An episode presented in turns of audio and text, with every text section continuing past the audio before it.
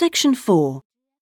You will hear part of a lecture given by an economist about North American women's attitude to money and saving. First, you have some time to look at questions 31 to 40.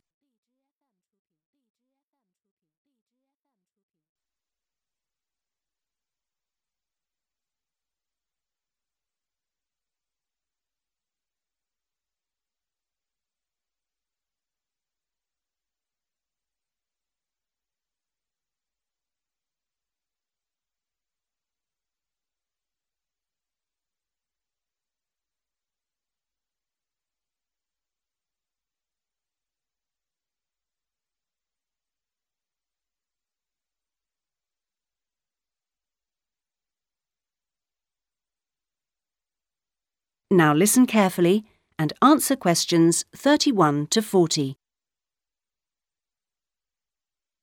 Okay, so we've been looking at the attitudes of various social and cultural groups towards the management of their personal finances, how important they feel it is to save money, and what they save their money for. One aspect that we haven't yet considered is gender. So if we consider gender issues, we're basically asking whether men and women have different attitudes towards saving money, and whether they save money for different things. Back in 1928, the British writer George Bernard Shaw wrote in his Intelligent Women's Guide to Socialism and Capitalism that a man is supposed to understand politics, economics, and finance, and is therefore unwilling to accept essential instruction. He also said, a woman, having fewer pretensions, is far more willing to learn. Now, though these days people might question a lot of the assumptions contained in those statements, recent research does suggest that there are some quite fundamental differences between men and women in their attitudes to economic matters. Let's look at what men and women actually save for. Research studies of women in North America have found that women are far more likely to save for their children's education, and they are also more likely to save up in order to buy a house one day. The same studies have found that men, on the other hand, tend to save for a car, which, by the way, takes a surprisingly large amount of the household budget in North America. But the other main priority for men when saving money is their retirement. When they're earning, they're far more likely to put money aside for their old age than women are.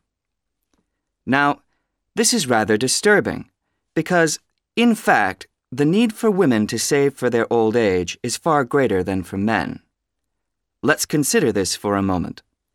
To start with, it is a fact that throughout the world, women are likely to live many years longer than men, so they need money to support them during this time. Since women are likely to be the ones left without a partner in old age, they may therefore have to pay for nursing care because they don't have a spouse to look after them. Furthermore, the high divorce rates in North America are creating a poverty cycle for women. It is the divorced women who will most often have to look after the children, and thus they need more money to look after not just themselves, but others.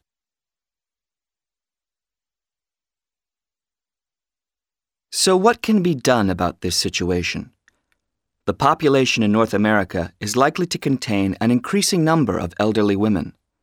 The research indicates that at present, for women, it takes a crisis to make them think about their future financial situation. But of course, this is the very worst time for anyone to make important decisions. Women today need to look ahead, think ahead, not wait until they're under pressure.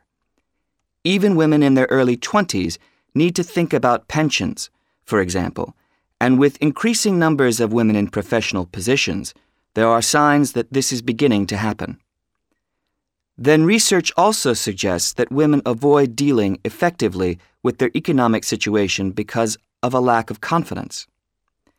The best way for them to overcome this is by getting themselves properly informed so they are less dependent on other people's advice. A number of initiatives have been set up to help them do this. This college, for example, is one of the educational institutions which offers night classes in money management, and increasing numbers of women are enrolling on such courses. Here, They can be given advice on different ways of saving.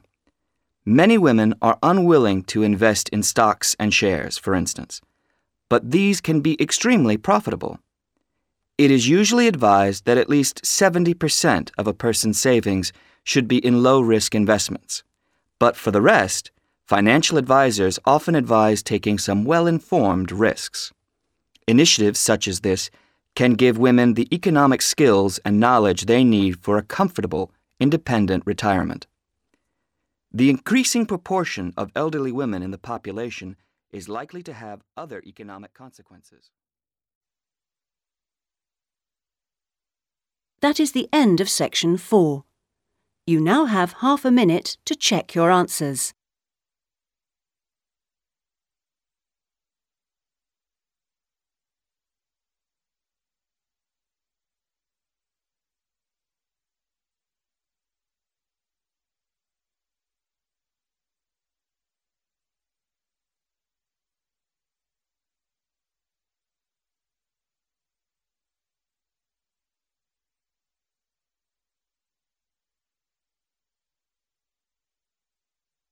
That is the end of the listening test. In the IELTS test, you would now have 10 minutes to transfer your answers to the listening answer sheet.